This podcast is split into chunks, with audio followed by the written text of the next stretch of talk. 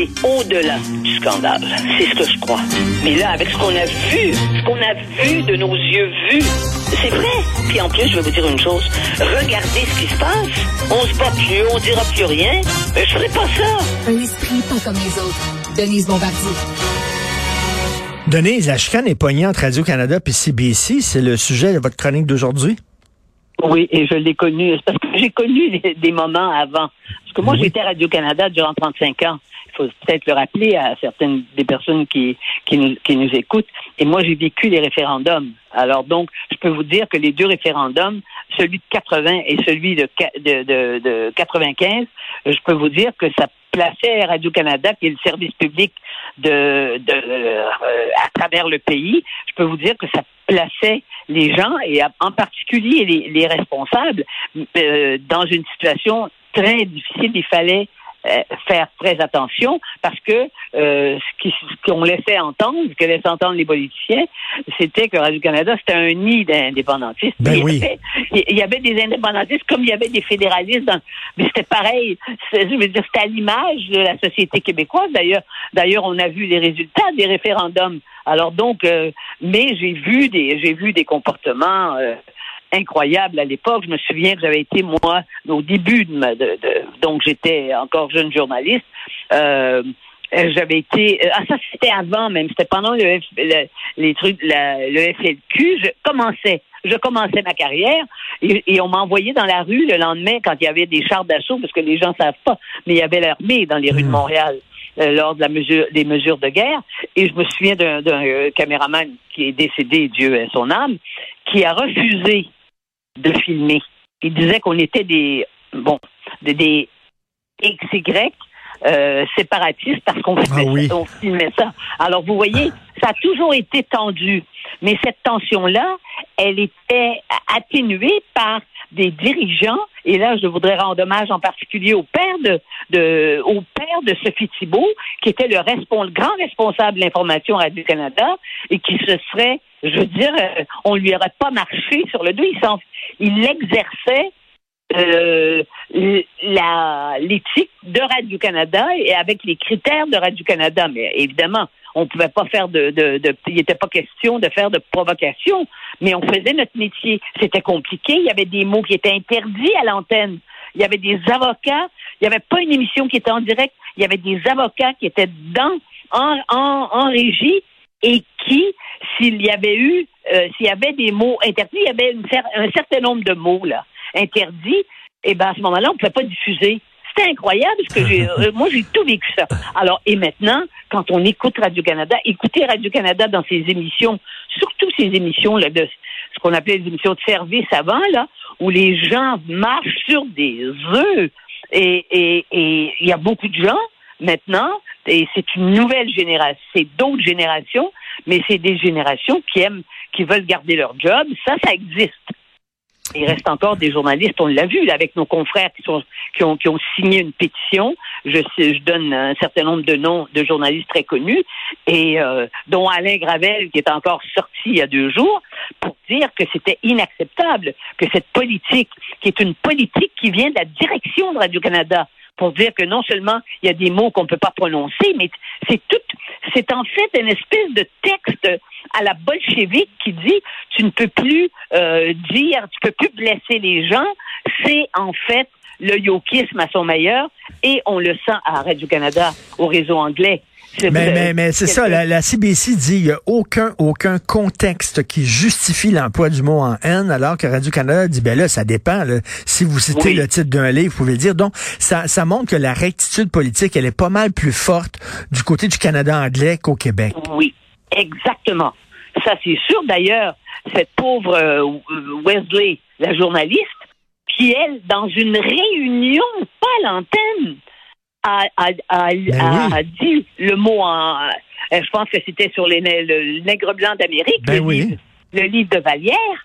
Ils l'ont immédiatement sorti d'antenne.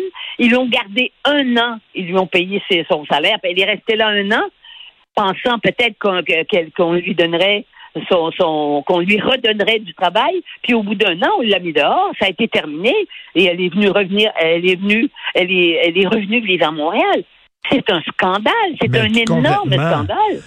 Et ça continue. Ça, c'est des choses qui n'arrivent pas encore à Radio-Canada. Mais, mais au fond, qu'est-ce que ça fait?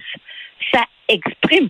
Radio-Canada, le réseau français de Radio-Canada, euh, sauf pour ces chaînes à, à l'extérieur du pays, ben, en français, ça, je peux vous en parler aussi. Quand j'ai fait ma tournée, moi, p- pour faire un documentaire sur les Franco hors Québec, je peux vous dire que je me faisais faire la leçon par des journalistes de la de Radio-Canada qui étaient des correspondants euh, dans les autres provinces. Et en particulier, figurez-vous, il y en a, il y en a, il y en a euh, quelques-uns, c'était des Français de France. Et je me faisais traiter de, de, de, raciste par des Français de France qui voulaient garder leur job à, à ça soit, je dis Saskatoon, mais ça, je vous donne juste un exemple, là, ou dans des dans les villes comme ça, et où il y a des où il y a quand même euh, la présence de Radio-Canada en français pour les communautés francophones, je me faisais traiter comme ça par des, des gens qui arrivaient Ben- de France, mais qui étaient trop contents d'avoir eu un job euh, et puis qui allait, qui, qui, qui voulait me, me- qui voulait me casser et me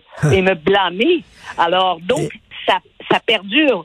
Vous Mais avez vu, vous avez vu Poiliev, là, il dit qu'il veut définancer la CBC, il veut même, je pense, la, la privatiser, mais il, il dit rien de Radio-Canada.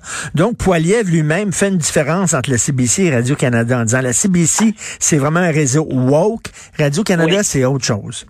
Mais on ne veut pas avoir quelqu'un euh, comme président, de comme, comme premier ministre du Canada qui veut fermer CBC. Ça, c'est pas possible. Ce qu'il faut, c'est d'avoir quelqu'un, mais ça, c'est c'est le Canada qui décide, Canada anglais, avoir quelqu'un qui soit pas, euh, qui soit pas dans l'esprit de, de, de Trudeau et qui soit pas euh, post-national. Est-ce que ça, est-ce que c'est possible de, de revenir en arrière? Mais ça, on peut se le poser, mais en tout cas, la société québécoise n'est pas comme ça. Elle n'est pas encore comme ça. Elle a des, elle a des éléments qui lui, qui, qui, qui la menacent, mais elle n'est pas encore comme ça. Et il faut être très alerte. Et moi, je dis, c'est pas vrai. Il y a des, il y a des animateurs de Radio-Canada en français qui sont tout à fait dans cette, dans cette, dans ce monde-là. Hein, puis qui disent pas, puis Hmm. qui ne parlent que de, faut pas blesser personnellement la sensibilité de, de la personne et tout. On en a à l'antenne de Radio-Canada des animateurs comme ça, mais on a aussi des journalistes qui se tiennent debout, des journalistes francophones au Québec qui se tiennent debout et qui vont se battre pour la liberté. Mais c'est quand même incroyable qu'une journaliste ait perdu euh, sa job, Oui. une journaliste réputée avec des années d'expérience, que Oui, soudainement on, on le sacre aux poubelles parce qu'elle a prononcé le titre d'un livre dans une réunion. C'est incroyable Oui. cette histoire, Denise. Oui, je sais que c'était incroyable. Mais moi, quand j'animais Radio-Canada dans les années, les années 80, là, juste au moment du référendum, il y en a qui avaient dit que j'étais, j'étais, euh, que j'étais séparatiste. Ils disaient que j'étais séparatiste n'importe quand, alors que j'étais totalement en distance. Et puis, même mes amis près qui étaient des, qui étaient, qui étaient pour le oui, savaient pas pour qui j'allais voter parce que je me, je me suis mis complètement en distance. J'ai vu personne pendant la campagne référendaire de 80. Je voulais pas voir mes amis, ça me posait trop de problèmes pour rester euh, euh, la tête froide puisque je faisais des émissions avec les avec les, les gens du camp du oui et du camp du non. Eh bien, c'est une c'est c'est c'est une collègue de Toronto euh, qui est une des, la, la star de la télévision euh, au Canada anglais, Barbara Frum, qui qui m'a défendu publiquement. Hmm. Elle a dit mais qu'est-ce que c'est que ces histoires? Vous voyez?